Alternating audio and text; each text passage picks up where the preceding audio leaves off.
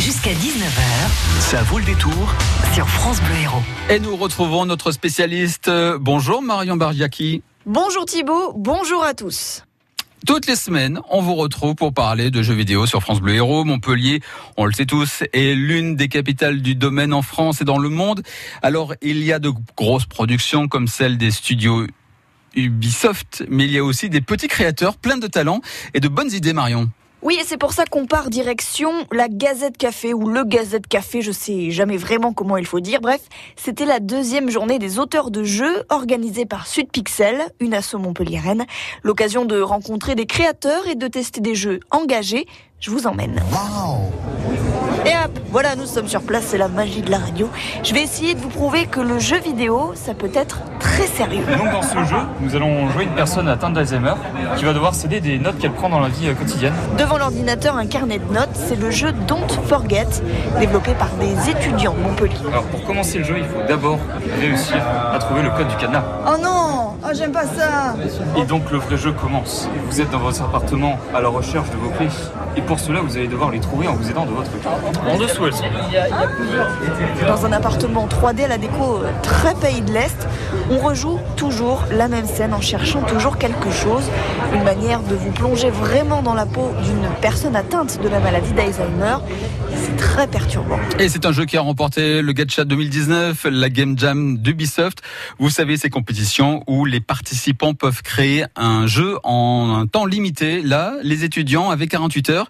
Ils avaient euh, trouvé d'autres jeux sérieux. Et Marion, vous avez trouvé d'autres jeux sérieux, euh, notamment sur la sélection post-bac, par exemple. Oui, l'ordinateur juste à côté. Sur l'écran, ça ressemble un petit peu à un cauchemar, clairement. Une sorte de logiciel de gestion avec des dossiers, des graphiques. Ça s'appelle Dolos. En fait, si tu cliques à gauche sur chaque candidat, en fait, tu vois en fait que ça s'actualise et tu vois finalement son profil qui s'a- qui s'affiche. Donc là, tu vois de l'information générale, donc c'est-à-dire finalement le bac qu'il a fait. Tu vois aussi la, la catégorie socio-professionnelle de ses parents.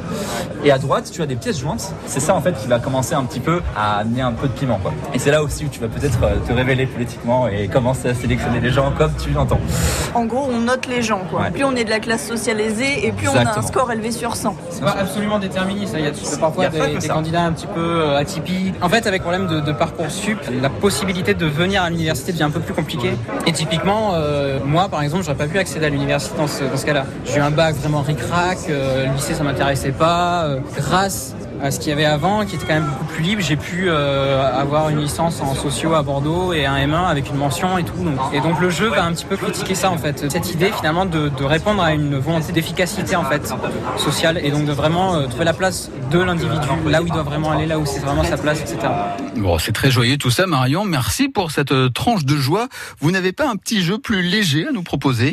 Si, je vous ai sélectionné Spellcaster University. Alors bonjour, je m'appelle euh, donc Cosette Nigon et je suis la graphiste de- du jeu Spellcaster University.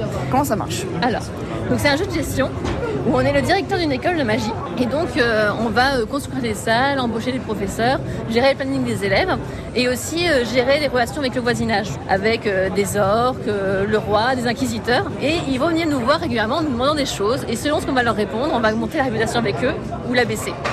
Et si on la baisse trop, par exemple avec les orques, ils vont parfois euh, venir visiter notre école et les taper avec gros coups de massue sur la tête de nos élèves, ce qui rend les parents d'élèves parfois assez furax. Bon d'accord, c'est fait aussi pour dénoncer quelques petits travers de l'éducation nationale. Bon, toutes les informations sur ces jeux, je vous les mets sur francebleu.fr. En attendant, je vous dis à la semaine prochaine. Merci beaucoup, Marion, pour nous euh, avoir fait découvrir tous ces jeux. On vous retrouve donc la semaine prochaine et à tout moment sur FranceBleu.fr. Belle soirée.